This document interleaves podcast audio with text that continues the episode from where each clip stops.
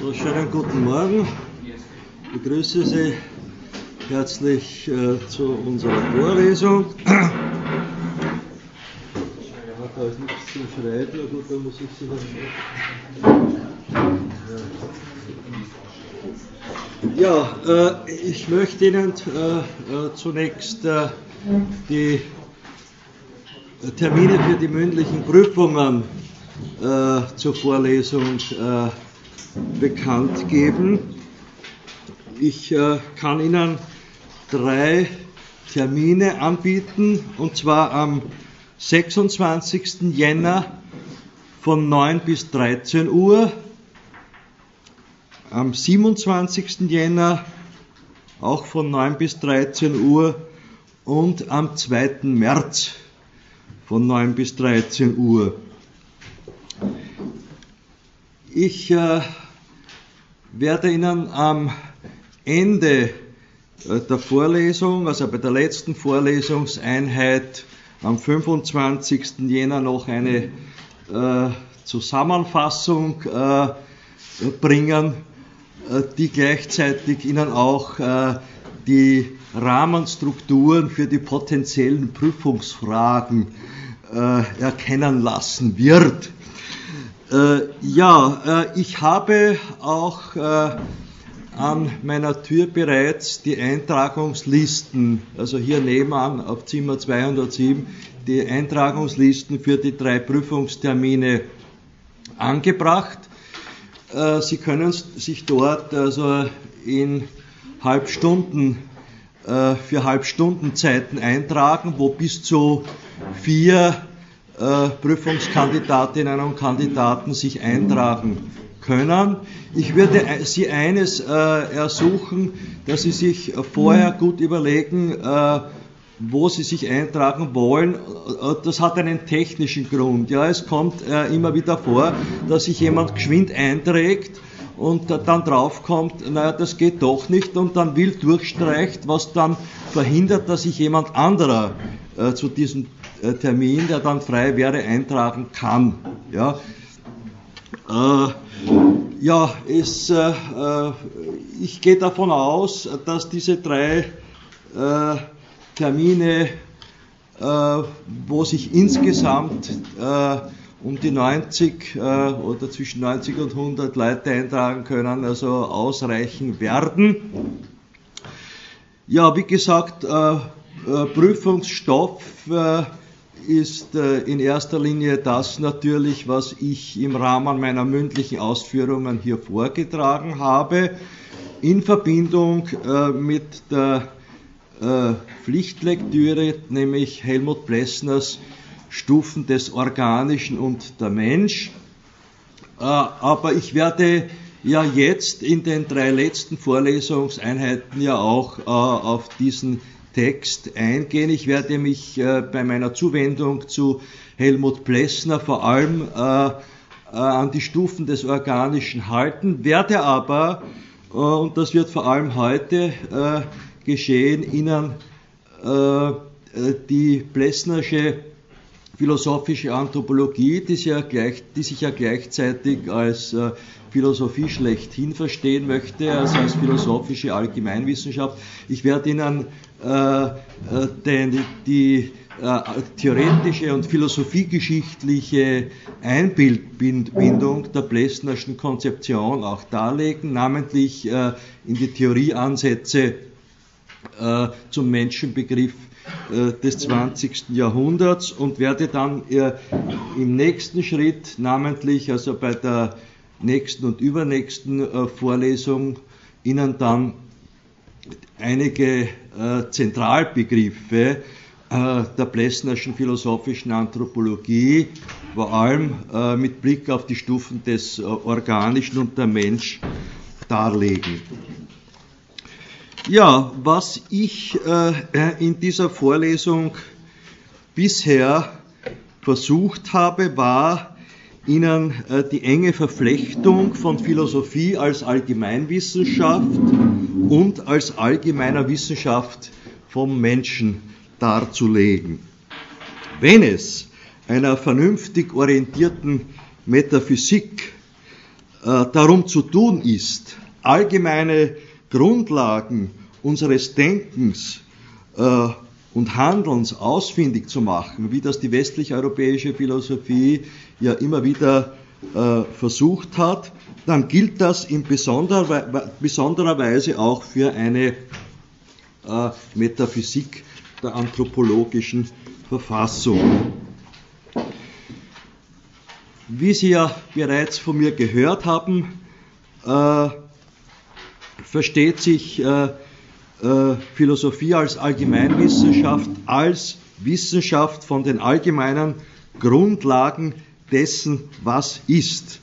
Als äh, exemplarisch dafür äh, können Hegels Ausführungen in seiner Einleitung äh, zur Logik genommen werden. Unter der Frage, äh, unter dem Fragetitel, womit soll der Anfang äh, in der Wissenschaft gemacht werden, argumentiert Hegel, dass im Sinne des allgemein wissenschaftlichen Anspruches von Philosophie äh, mit keiner einzelwissenschaftlichen Bestimmung äh, oder überhaupt mit nichts Bestimmten äh, angefangen werden darf, weil dann zwangsläufig das, was in dieser Bestimmung nicht enthalten ist, aus den weiteren Überlegungen herausfällt. Äh, das heißt, der Anfang ist daher zu machen mit dem allgemeinsten Allgemeinen überhaupt, nämlich mit Sein. Äh, dabei entpuppt sich allerdings äh, das Sein im nächsten Schritt der logisch-methodischen Überlegungen Hegels als absolut bewegtes Werden. Denn, so argumentiert Hegel, das reine Sein ist ja in seiner absolut allgemeinen Unbestimmtheit nichts. Und aus dieser Spannung zwischen Sein und Nichts erwächst für Hegel äh, das Werden. Das ist uns ja auch das Werden als äh, Grundlage philosophischen Denkens ist uns ja bereits von Heraklit äh, bekannt äh, gemacht geworden, von dem Hegel ja äh, in seiner Logik sagt, es gibt keinen Satz des Heraklit, den ich nicht in meine Logik übernommen habe. Das betrifft vor allem diesen Grundgedanken äh, der werdenden Bewegung, die uns ja äh, auch wiederum aus der Physik des 20. Jahrhunderts geläufig geworden ist. Denn nach der Physik des 20. Jahrhunderts gibt es auf unserer Welt nichts, was nicht in Bewegung ist. Bewegung ist absolut, äh, Ruhe ist äh, relativ. Nun, äh, eine solche, mit solchen Gedanken verbundene Logik wie die Hegelische ist äh, somit eine prozessuale Entwicklungslogik. Und aus dieser Perspektive heraus offenbart sich philosophische Allgemeinwissenschaft als prozessuale Ontologie. Damit werde ich mich im Übrigen äh, schwerpunktmäßig in der Vorlesung des Sommersemesters äh, beschäftigen wollen. Eine solche prozessuale Ontologie bildet sowohl die allgemeine Grundlage für die begriffliche Rekonstruktion der Entstehung des Lebens, vor etwa, beginnend vor etwa vier Milliarden Jahren, als auch äh, für die darauf aufbauende äh, Theorie äh, der Anthropogenese, die wir äh, beginnend vor etwa zweieinhalb Millionen Jahren veranschlagen können aus heutiger Sicht. Nun zum Unterschied von physikalisch bewegten Strukturen lässt sich die Bewegung des Lebens so beschreiben, dass Leben eine von sich selber ausgehende Eigenbewegung äh, lebendiger Organismen darstellt.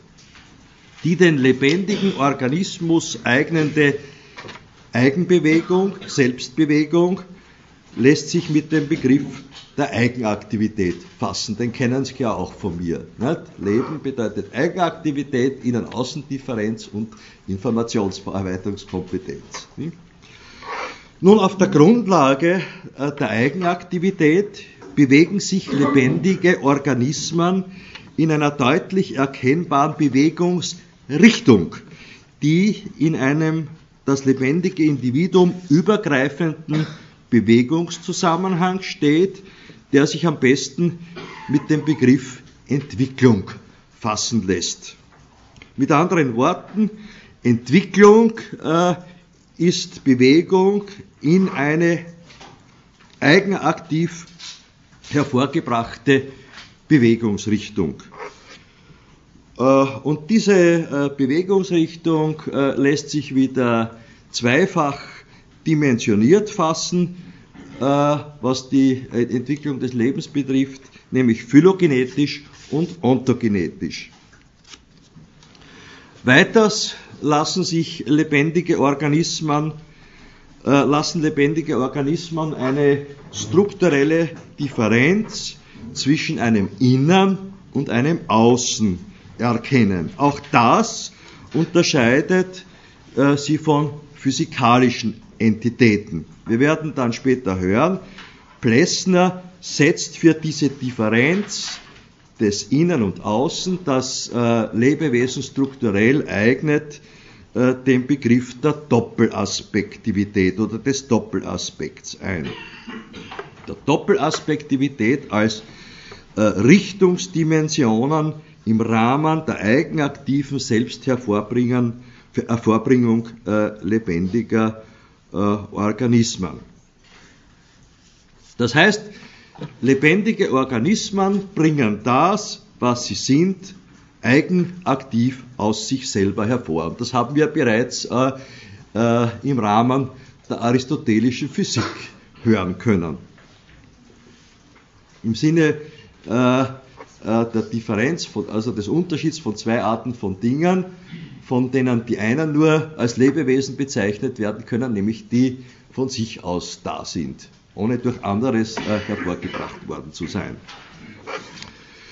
Nun, an äh, diese unter der Bedingung der im Plessner Sinne äh, Doppelaspektivität verlaufende Selbsthervorbringung äh, funktioniert ihrerseits wieder äh, nur auf der Grundlage der kognitiv-innerlichen Verarbeitung des Außenliegenden. Also lebendige Organismen müssen das, was sie sind, aus sich selber hervorbringen. Äh, und in diese Selbsthervorbringung eingeschlossen ist auch die äh, kognitive Verarbeitung des Außenliegenden. Dafür setze ich den Begriff Informationsverarbeitung ein, der bei Plessner als solcher nicht äh, explizit vorkommt. Ja, äh, sieht man die äh, Informationsverarbeitung äh, lebendiger Organismen im Entwicklungszusammenhang, so lässt sich daraus, äh, äh, wenn man die Entwicklung seit der Entstehung des Lebendigen vor dreieinhalb bis vier Milliarden Jahren verfolgt, äh, eine zunehmende Informationsverarbeitungskompetenz äh, feststellen, äh, die man wieder, wenn man einen sehr weit gefassten Autonomiebegriff, also mit Kant über Kant hinausgehend sozusagen, hier einsetzt, so könnte man diese zunehmend gesteigerte Informationsverarbeitungskompetenz auch als Steigerung der Autonomie erkennen, die letztendlich äh, ihren bisher sozusagen äh, feststellbaren Höhepunkt äh, im Feld der anthropologischen Verfassung findet.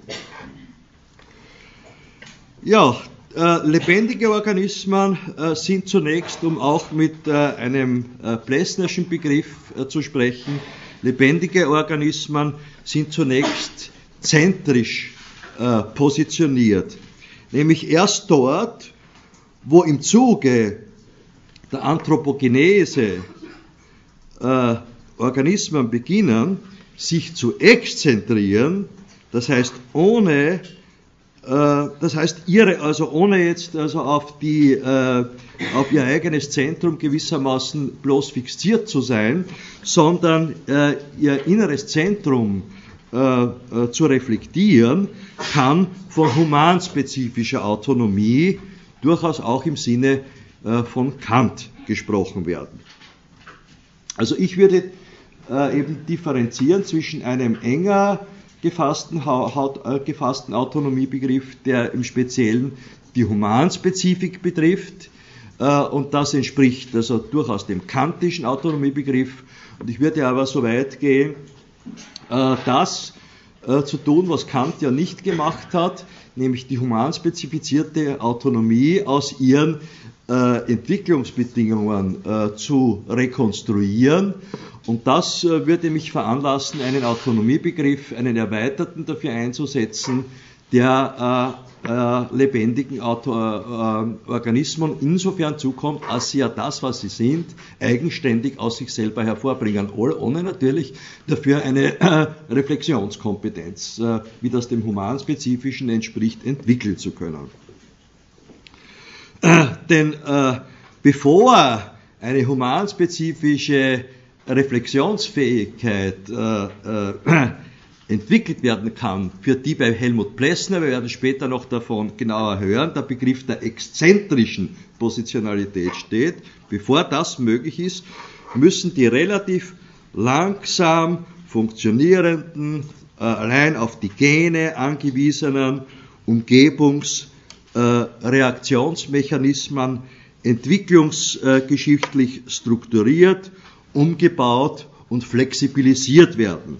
Und das geschieht, wie wir wissen, auf zwei vermutlich miteinander verschränkten Ebenen der Organisation des Lebendigen, nämlich einerseits auf der Ebene äh, der Epigenese, also äh, die gekoppelt ist also mit Gendifferenzierungen im Zuge äh, spezifizierter Umweltanpassungen und andererseits, und das kann auch als epigenetische äh, epigenetisches Resultat betrachtet werden. Andererseits auf der Ebene der von den Genen äh, hervorgebrachten Gehirne. Oder unter der Voraussetzung der Gene, wenn Sie so wollen, äh, der Voraussetzungsarbeit der Gene hervorgebrachten Gehirne. Um nun die äh, anthropogenetisch wirksame Exzentrierungsleistung vollbringen zu können, muss erst noch eine dritte Ebene ins Spiel gebracht werden, äh, die letztendlich das Humanspezifische äh, äh, hervorbringt, nämlich die Ebene der spezifizierten sozialen Interaktionen.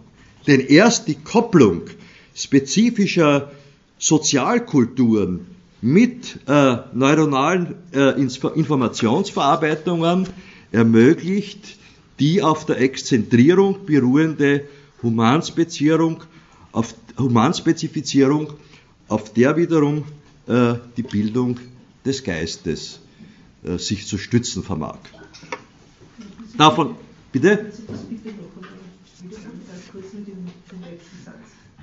Ja, naja, äh, äh, also äh, ich äh, setze noch einmal an, also wenn, wenn man, also man kann, man kann sehr gut äh, das, was ich jetzt gesagt habe, äh, ontogenetisch äh, äh, anhand der Entwicklung äh, eines frühkindlichen Lebewesens äh, verfolgen. Nicht? Zunächst einmal äh, äh, im Anschluss an die Fusion von Ei- und Samenzelle äh, regieren die Gene. Nicht? Die Gene, äh, äh, äh, die genetischen Programme äh, bewirken die Mehrzellbildung, äh, äh, die Strukturierung von mehrzelligen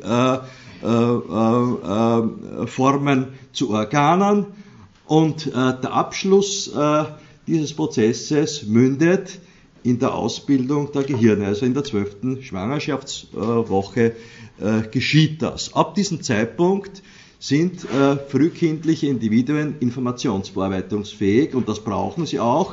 Sie können äh, außenliegende äh, Informationen aufnehmen und verarbeiten. Und hier setzt die Bildung des Geistes an, denn diese Informationsverarbeitung äh, koppelt sich mit mikrosozialen Interaktionen, nämlich zunächst noch pränatal, äh, zwischen frühkindlichen Individuen und sorgenden Bezugspersonen. Ne? Und daher, und jetzt wieder, äh, äh, äh, wiederhole ich das noch einmal, nämlich dass die anthropo anthropogenetisch wirksame und ontogenetisch wirksame äh, Exzentrierungsleistung, das heißt, dass wir imstande sind, selbstreflexionsfähig zu werden, was ja als Humanspezifikum gilt, um diese äh, äh, äh Selbstreflexionsleistung vollbringen zu können, äh, müssen die, äh, muss die Ebene der sozialen Interaktionsmechanismen sozusagen betreten werden.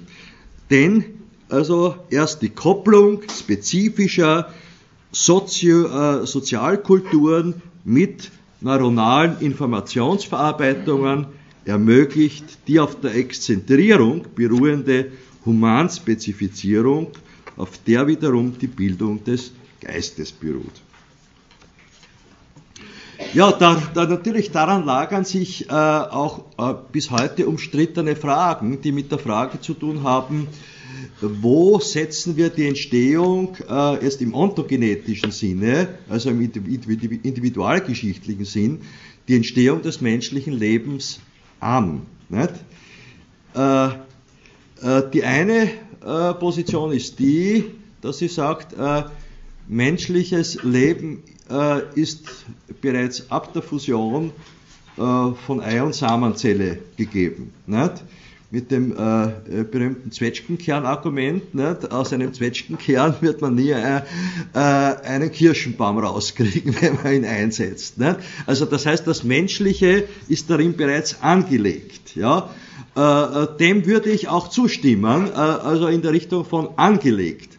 Aber ist äh, damit die Humanspezifizierung bereits eingetreten oder kann die erst eintreten, wenn äh, dass der sich ausbildende lebendige Organismus äh, sozial angebunden wird ab der zwölften Schwangerschaftswoche und ab der Ausbildung der Interaktionsfähigkeit ermöglichenden Gehirne. Also ich neige eher dazu, äh, lass aber die Frage offen. Ich äh, möchte mich auch hier nicht unbedingt also, äh, festlegen. Äh, ich muss auch noch äh, viel dazu lernen in diesem äh, sozusagen Theoriestreit der Entstehung des Lebens. Ich möchte ihn bewusst als solchen betonen, im Wissen darum, dass dieser Streit sehr stark auch natürlich weltanschaulich ideologisch durchlagert ist. Ja? Ja, also von dieser äh, von diesen äh, äh, Grundlagen der Bildung des Geistes ausgehend äh, lässt sich auch ein philosophisch-anthropologischer Forschungsrahmen abstecken, der es unter anderem ermöglicht, sich zum Beispiel kritisch mit den Thesen äh, der gegenwärtigen kognitiven Neurobiologie auszu, auseinanderzusetzen. Weil für die Neurobiologen ist die Sache klar. Äh, die haben mit äh, äh, der soziokulturellen Komponente der Geistesbildung nichts am Hut. Die behaupten, zumindest die Hardliner unter ihnen, also behaupten, wie, Searle zum Beispiel, der eigentlich kein Neurobiologe ist, aber sich sozusagen also der Neurobiologie anschließt, behaupten, dass äh, letztendlich unser Geist, unsere Vernunft und all das, was damit zusammenhängt, unsere Autonomiefähigkeit nichts anderes sind als letztendlich Ausflüsse neuronaler Verschaltungen. Ja, hier macht es Sinn, sich auf äh, Überlegungen äh, zu stützen, die uns die philosophische Anthropologie und Allgemeinwissenschaft von Helmut Plessner äh, bietet.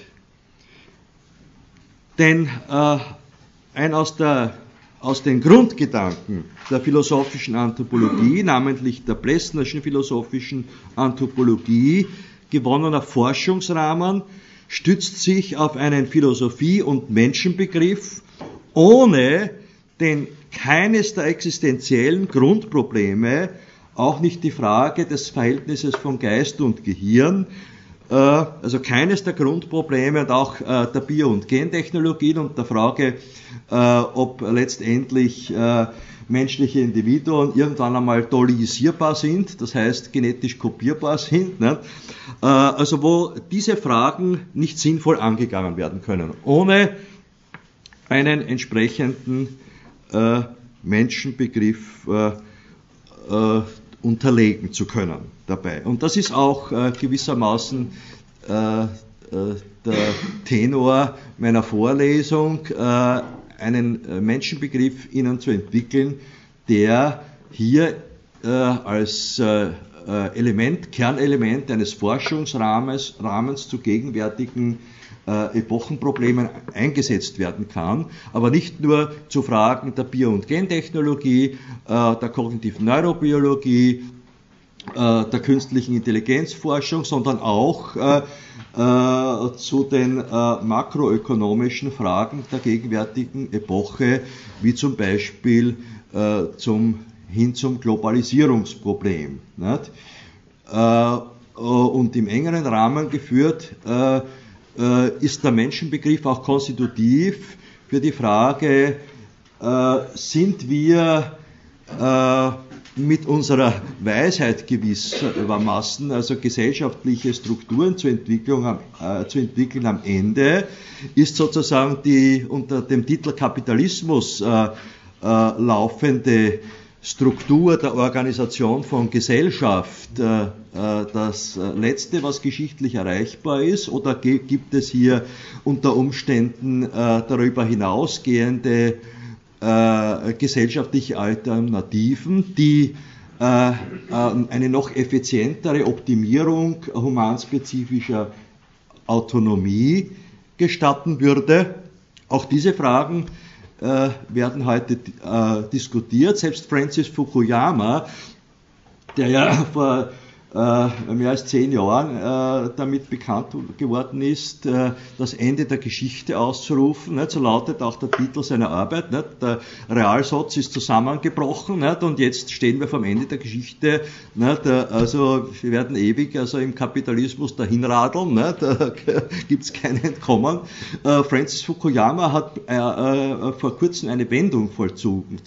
Der hat einen neuen Text verfasst unter dem Titel äh, äh, äh,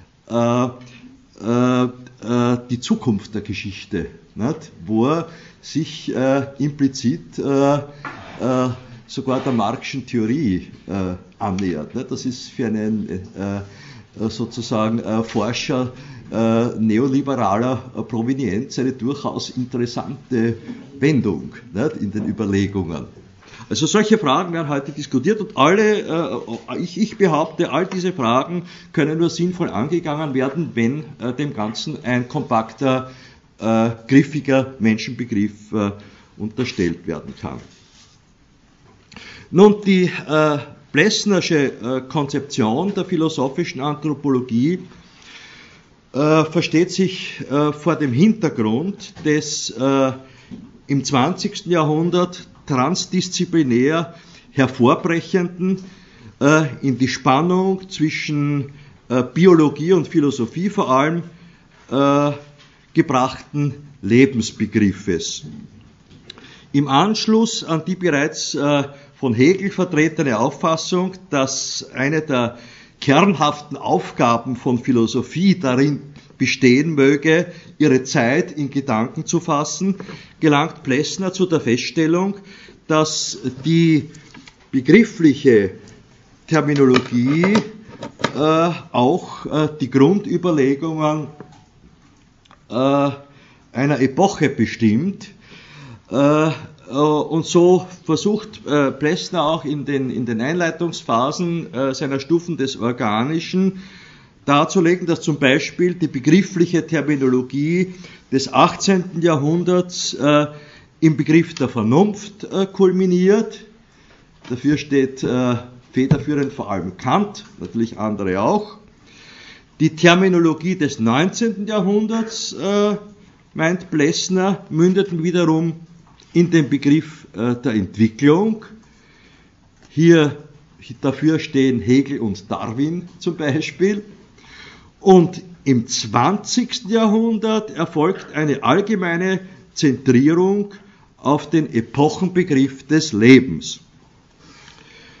Nun, beim Vernunftbegriff handelt es sich um das aus der griechischen Antike äh, in, der, äh, in, das 18. Jahrhundert heraufgeführtes äh, Verständnis eines gewissermaßen Zeit, zeitlich unbegrenzten Allgemeinern, das als allgemeines Prinzip auch menschlichen Denkens überhaupt zu unterstellen ist äh, beim Entwicklungsbegriff, äh, der den Epochenbegriff also des 19. Jahrhunderts bildet, geht es um ein nach vorne hin äh, unbegrenzt fortschreitendes Werden und darin eingelagert den auf dem Verständnis neuzeitlicher Wissenschaft und Technik beruhenden Fortschrittsgedanken.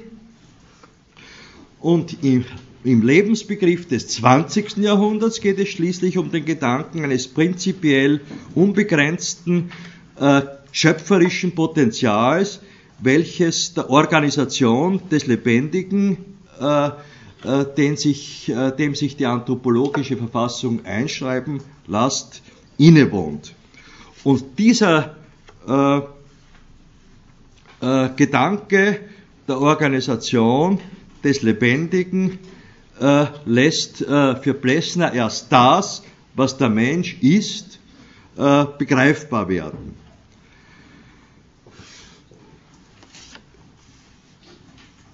Nun, äh, dabei äh, sah sich Plessner veranlasst, sich mit anderen Konzeptionen des Lebensbegriffes im Rahmen des 20. Jahrhunderts, namentlich der sogenannten Lebensphilosophie, auseinanderzusetzen.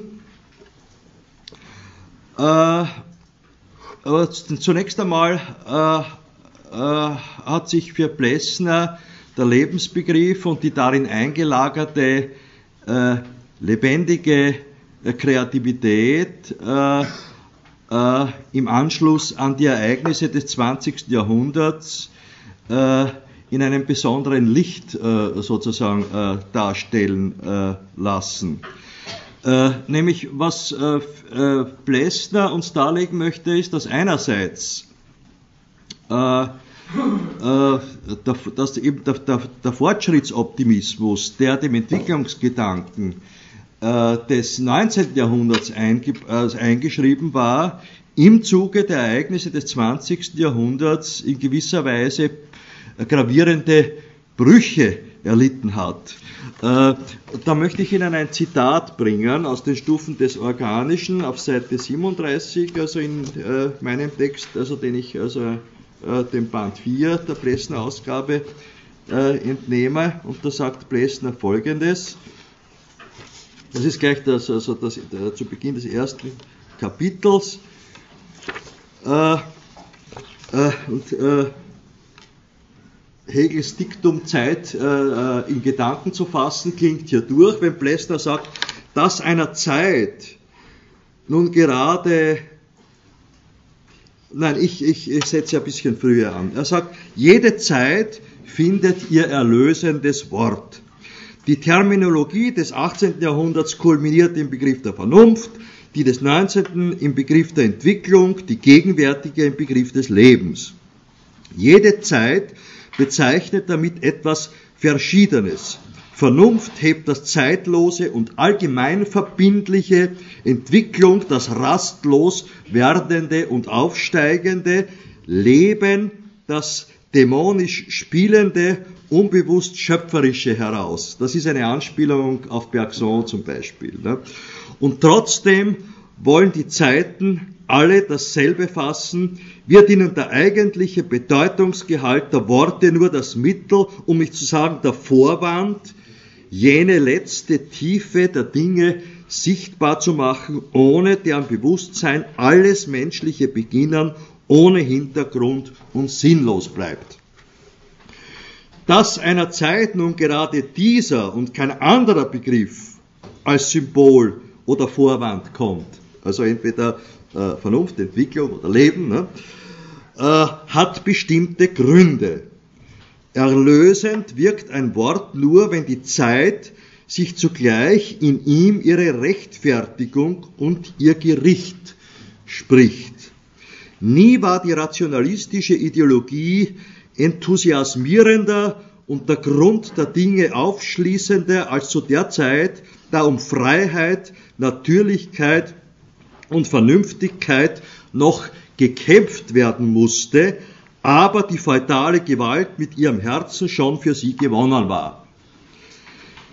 Nie wirkte die evolutionistische Ideologie durchschlagender, Erkenntnis und Tat befruchtender als in der Übergangsperiode des zweiten Drittels des 19. Jahrhunderts, da die patriarchalische Lebensordnung vor der beginnenden Technisierung, Industrialisierung und Kapitalisierung kapitulierte. Der große Augenblick für die Ideologie des Lebens kam mit dem Rückschlag gegen den Fortschrittsoptimismus, mit der Zivilisationsmüdigkeit, mit der Verzweiflung am schöpferischen Sinn des Sozialismus.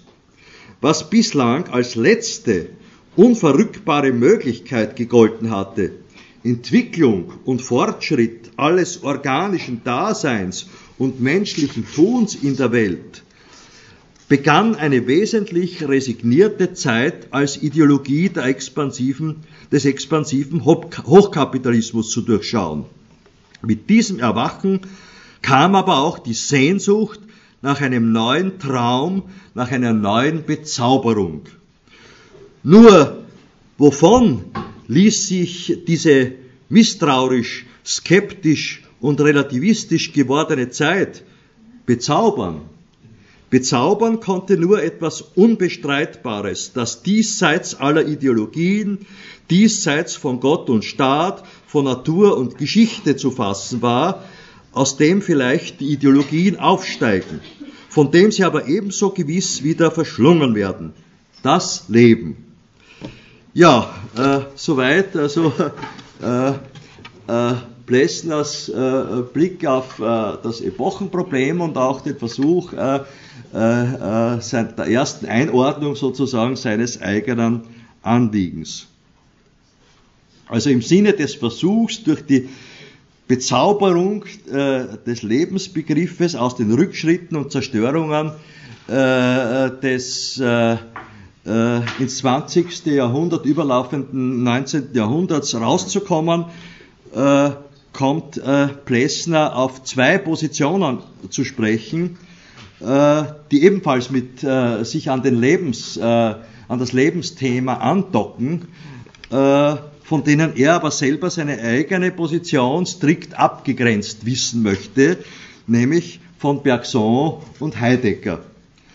Äh, für Heidegger verweist das lebendige Dasein des Menschen äh, zunächst und in erster Linie auf die Beschränktheit und Endlichkeit äh, seiner Existenz. Und aus der Not dieser ins endliche Dasein äh, geworfenen Existenz und der damit verbundenen Existenzangst äh, macht Heidegger gewissermaßen, so wirft ihm das Plessner implizit vor, eine Tugend, nämlich die Frage nach dem unsterblichen, unendlichen und gleichzeitig essentiellen Grund äh, unseres existierenden Daseins, nämlich die Frage nach dem Sinn von Sein.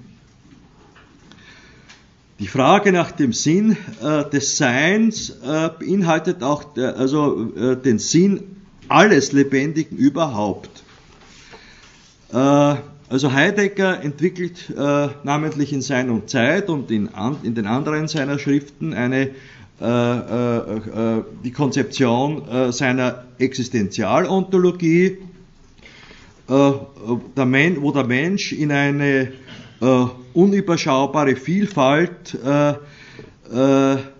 eines in sich stets zerfallenden Daseins geworfen ist und aus diesem, dieser Situation heraus äh, entsteht ihm die Grundstimmung oder erwächst ihm die Grundstimmung der Angst, die sich äh, letztendlich als für Heidegger als Angst vor dem Nichts äh, und damit verbunden äh, die Angst vor seiner eigenen Nichtigkeit herauskristallisiert.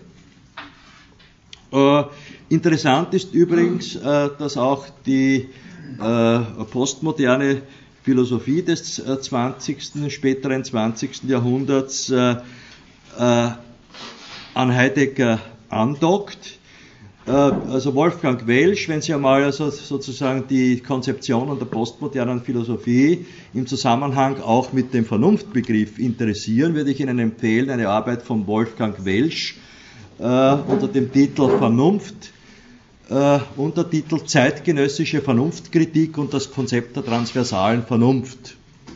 Und da weist äh, Welsch darauf hin, dass die postmoderne Philosophie sozusagen nicht äh, äh, äh, äh gewissermaßen selber aus dem Nichts hervorgetreten ist, sondern durchaus einen philosophiegeschichtlichen Hintergrund hat, nämlich bei Heidegger, Nietzsche und Wittgenstein. Ja? Aber das ist nur eine Randbemerkung äh, für diejenigen, die das äh, äh, interessiert. Aber natürlich ist es, wäre es auch interessant, äh, sich mit der Frage auseinanderzusetzen, äh, welchen Menschenbegriff uns die Postmoderne anzubieten hat. Nicht? Also ob wir sozusagen also im, äh, Kontext, im Kontext also, ja, von Lyotard äh, äh, und, und, dem Lyodarschen Archipel nicht, des Zerspracheltseins äh, äh, in die Pluralitäten nicht, zu einem Menschenbegriff gelangen können. Nicht. Ja, äh, ja, aus dieser, für Heidegger erwächst äh, aus dieser existenziell bedrohlichen Vielfalt eben die Frage nach der Einheit des Seins. Heidegger äh,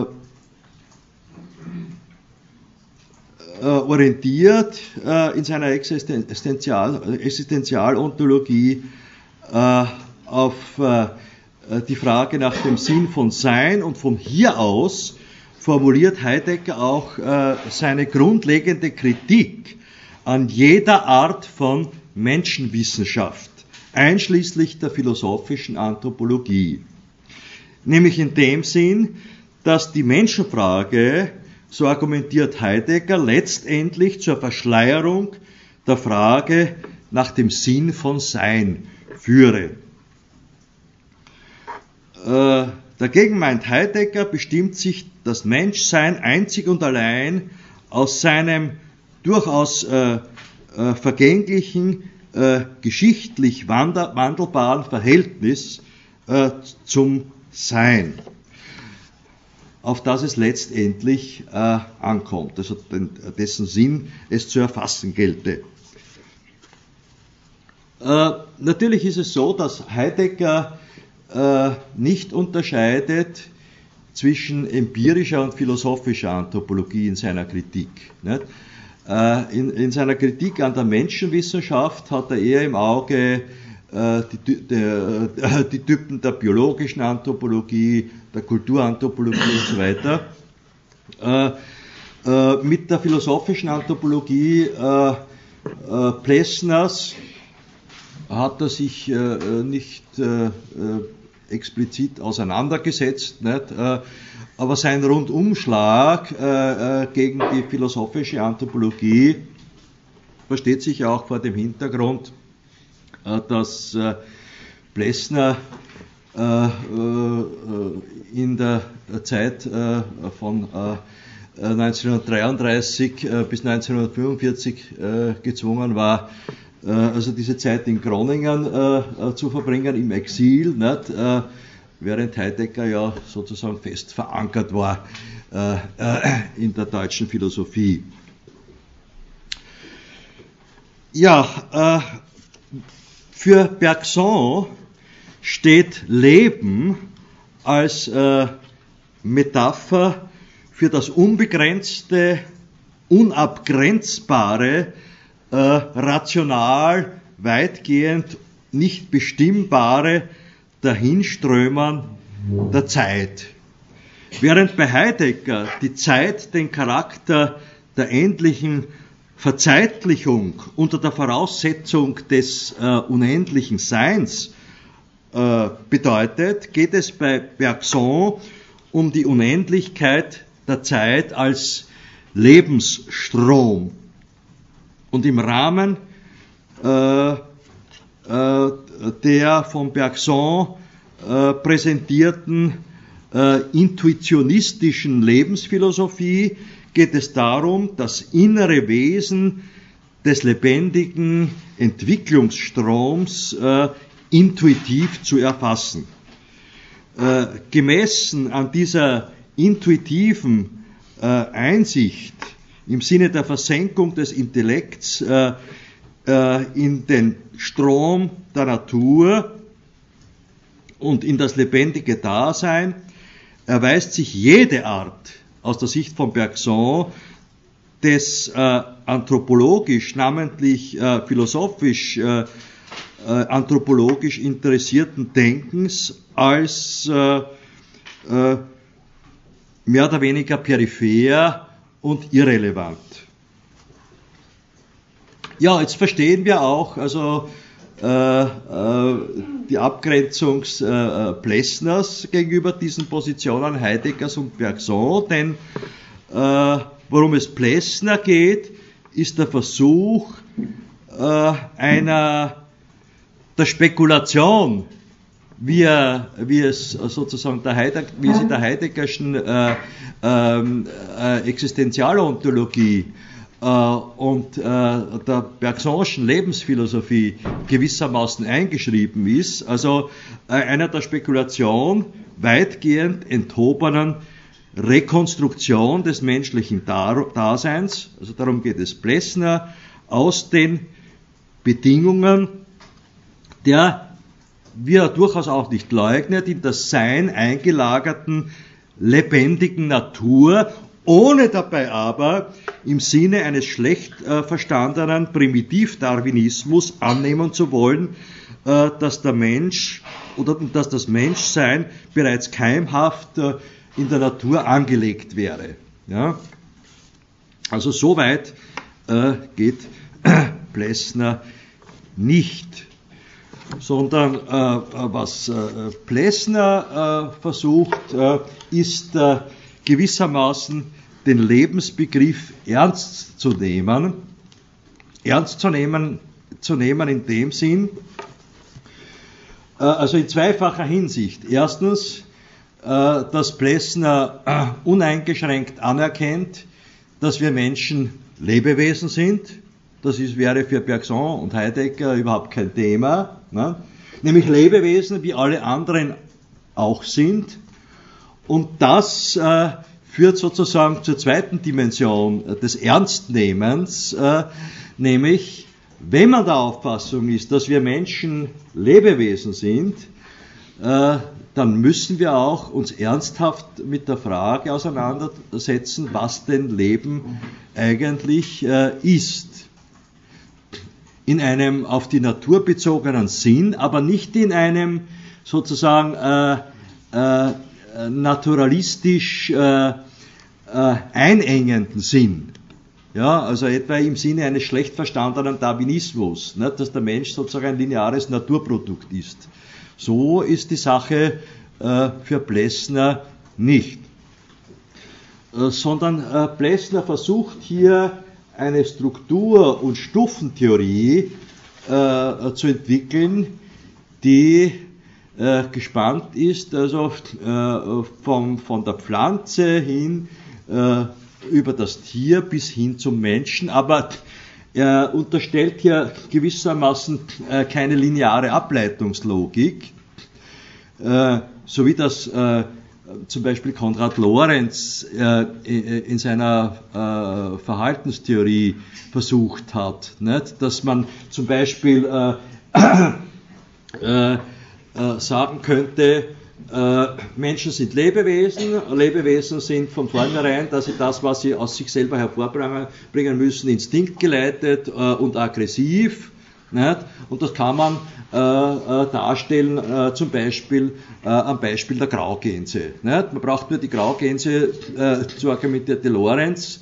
Äh, nicht, nicht, ich möchte nichts einwenden gegen diesen Bereich seiner Forschungen, nicht? der vieles gebracht hat. Aber ich habe, hätte dort Bedenken und die hat auch Plessner, wo Lorenz dann darauf übergeht, also dass die, die Erkenntnisse die er aus der äh, Analyse des Graugänseverhaltens äh, gewonnen hat, äh, eins zu eins auf menschliches Verhalten zu übertragen. So, so geht das nicht. Hier brauchen wir einen differenzierteren Menschenbegriff und den versucht uns Plessner mit seinen Stufen des Organischen zu bieten, indem er einmal sagt, gut, äh, wenn wir Menschen Lebewesen sind, schauen wir uns einmal an, was wir mit äh, anderen Lebewesen alles gemeinsam haben und was äh, in diesem Zusammenhang unverzichtbar ist. Aber im, in einem nächsten Schritt müssen wir dann differenzieren und uns anschauen, was macht äh, die humanspezifizierende oder humanspezifische Differenz aus. Ja? Ich werde dann in den nächsten Malen äh, genauer darauf eingehen, aber äh, dafür steht bei Plessner der Begriff der exzentrischen Positionalität. Alle Lebewesen, auch der Mensch, sind zentrisch äh, organisiert als Lebewesen, indem sie das, was sie äh, als lebendige Organismen sind, aus sich selber hervorbringen müssen. Aber wir Menschen haben noch die Möglichkeit, aus äh, unserem Inneren kognitiv äh, und bewusstseinsmäßig herauszutreten und äh, in unsere eigene Mitte hineinzublicken. Ja, das ist äh, für Plessner äh, das, was mit dem Begriff der Exzentrik oder der exzentrischen Positionalität verbunden ist. Mit der Exzentrierung geht natürlich unsere äh, Zentrizität nicht verloren, aber äh, unsere äh, äh, zentrische Hervorbringung äh, ereignet sich sozusagen auf einem weiterentwickelten Niveau, auf dem sozusagen das Tierische nicht verloren geht, sondern Hegel würde sagen, darin aufgehoben ist. Und das sollte auch nicht vergessen werden. Äh, das, äh, äh, und das sage ich auch von vornherein, das, was bei Plessner etwas zu kurz kommt und wo wir heute mit Plessner, über Plessner gewissermaßen auch durchaus in einen transdisziplinären Sinn hinausgehen müssen, ist das Entwicklungsproblem. Was uns Plessner bietet, ist eine Strukturtheorie und Stufentheorie des Menschenbegriffes und der anthropologischen Verfassung, aber keine Entwicklungstheorie. Ja? Also das wäre in diesem Zusammenhang auch äh, zu berücksichtigen. Ich werde, äh, ich habe heute versucht, Ihnen sozusagen die grobe, die Rahmenstruktur äh, der Plessnerschen Konzeption darzulegen, weil ich weiß, ich, Sie haben auf der Pflichtlektüre als Pflichtlektüre die Stufen des Organischen und der Mensch. Ich möchte Sie jetzt nicht äh, äh, auch damit belasten, sozusagen die weit ausholenden äh, philosophiegeschichtlichen äh, Bemerkungen, die Plessner hier macht, äh, äh, also sich mit denen jetzt detailliert auseinanderzusetzen. nur die Grobstrukturen sozusagen sind nicht unwichtig. Was zum Beispiel auch nicht unwichtig ist, da werde ich das nächste Mal dann auch ein bisschen darauf eingehen, es ist Plessners Auseinandersetzung mit dem äh, kartesianischen äh, Dualismus. Ne? Äh, also was ich Ihnen heute dargelegt habe, ist die Auseinandersetzung Plessners mit der zeitgenössischen Existenz- und Lebensphilosophie, die auch sozusagen beansprucht, das, was wir Menschen sind, sozusagen uns für das ein Fundament zu, zu liefern, ohne uns aber einen elaborierten Menschenbegriff äh, bieten zu können. Dazu braucht man einfach äh, die Konzeption einer philosophischen Anthropologie als Allgemeinwissenschaft. Ne? Und das gibt es eben bei, äh, bei äh, äh, zum Beispiel Heidegger und Bergson nicht. Und dann greift Plessner noch ein Stück weiter zurück und äh, das ist auch wichtig für die heutige äh, Geist-Gehirn-Debatte, nämlich das Problem des Dualismus. Wenn man, äh, wie Descartes, äh, davon ausgeht, dass es äh, im rationalistischen Sinne einzig und allein darauf ankommt, äh, äh das denkende Ich zu fokussieren äh, und alles, was äh, darüber hinaus ausmachbar wäre, in den Bereich einer unbestimmten und nicht bestimmbaren Res Extensa zu verbannen, dann handeln wir uns ein Problem ein, weil wir äh, dann vergessen müssen, dass wir Menschen Lebewesen sind, dass wir einen Körper haben, äh, der äh, äh unseren für unseren Geist unverzichtbar ist. Das ist auch ein Thema der gegenwärtigen Geist- und äh, Gehirndebatte. Man kann hier zwei Extrempositionen beobachten. Die eine Extremposition geht eben, ich habe sie heute schon angesprochen, davon aus, äh, dass äh, Geist letztendlich nichts anderes ist als ein Ausfluss neuronaler Verschaltungen. Die andere Extremposition ist die, äh, dass Geist etwas allgemein Übergreifendes im ontologischen Sinne ist, ist etwas immer schon Vorhandenes und irgendwann, nur wann und wo und zu welchem Zeitpunkt kann uns niemand sagen, in, die, in, die menschliche Individualität gewissermaßen dann einfließt.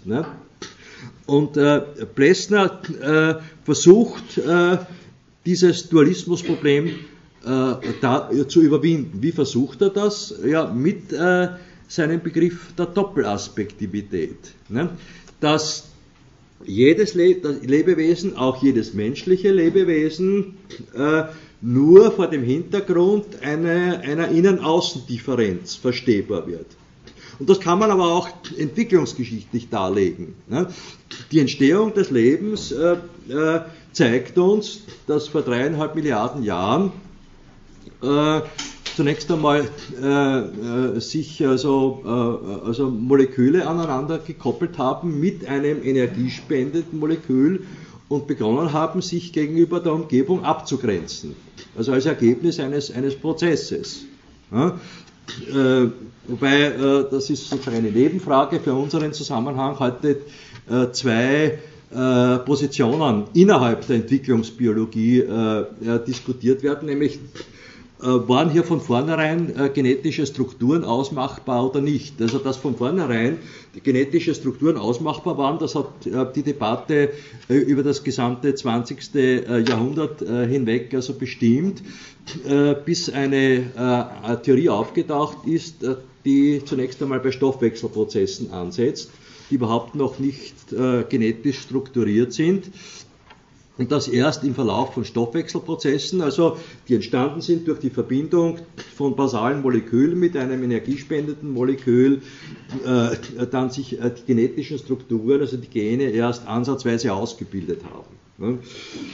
Ja, aber noch einmal zurück also zu Descartes. Äh, wenn wir äh, also diese strikte Dichotomie zwischen äh, dualistische Dichotomie zwischen Res cogitans und Res extensa äh, unterstellen, dann können wir daraus äh, also keinen kompakten Menschenbegriff äh, gewinnen. Äh, wir müssen ausklammern, dass wir Menschen Lebewesen sind. Aber genau diese Einklammerung, äh, äh, auf die kommt es Plessner an. Denn nur, wenn wir verstehen, dass wir Menschen Lebewesen sind und was Lebewesen sind, können wir uns äh, in unserer anthropologischen Verfasstheit positionieren. Und da ist die Innen-Außen-Differenz unverzichtbar, sprich also Doppelaspektivität, wobei Plessner, äh, ich werde das nächste Mal das noch einmal äh, äh, ein bisschen mehr ausführen, betont, dass das Innen und Außen von, Le äh, von Lebewesen nicht im Sinne einer statischen Gegeneinanderfixierung zu verstehen ist, sondern das Innen und Außen sind zu verstehen als Richtungsdimensionen.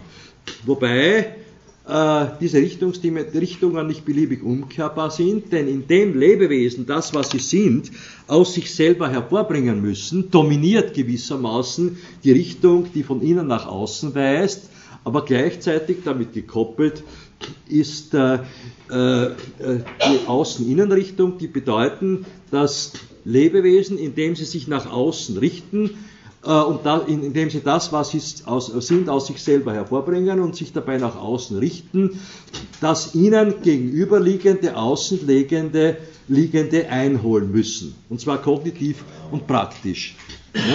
Also durch Fressen und Informationsverarbeitung, könnte man kurz gefasst sagen.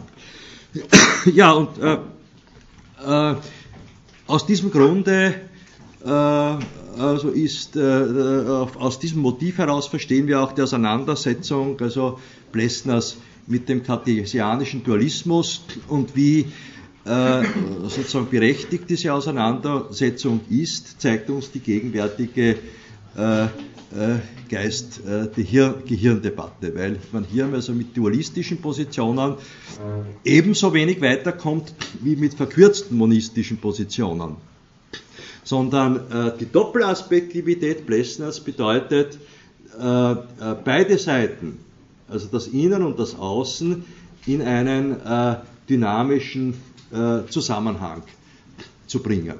Ja, wie es, müsste man über, mit Plessner, über, Plessner hinausgehen, sagen, auch der Dynamik der Entwicklung entspricht. Ja, damit möchte ich äh, meine Ausführungen für heute schließen und äh, Sie wie üblich fragen, ob dazu Fragen aufgetaucht sind für das heutige. Bitte schön. Um, ja, äh, Doppelaspektivität. Weil Plessner, wenn ich das richtig verstanden habe, entwickelt den aber schon ausgehend zuerst vom unbelebten Objekt, in dem er eben ähm, dass, also dass es praktisch äh, ja, richtig. Ja, Plessner versucht, also der Einstieg ist der, dass er, dass er äh, beim Begriff des Lebendigen äh, ansetzt, äh, damit äh, Belebtes von Unbelebten zu unterscheiden. Ja, ja also und äh, ein äh, Kriterium für das Belebte ist eben ein die, mit der Selbsthervorbringung gekoppeltes Innen und Außen. Ne? Natürlich, und das ist eben, dieses Innen und Außen ist eben kein bloß räumliches. Ne? Das ist richtig. Nicht? Weil ein räumliches Innen und Außen äh, gibt es auch bei einem Gipsbrocken. Ne? Wir können äh, mit dem Hammer draufklopfen und, und schauen, was innen drin ist. Also Sie werden äh, äh, außen nichts anderes finden als das, was innen ist. Nicht so bei Lebewesen. Ne? Da gibt es eben diese Differenz zwischen innen und außen die äh, eben nicht eine bloß äh, räumlich-stoffliche ist.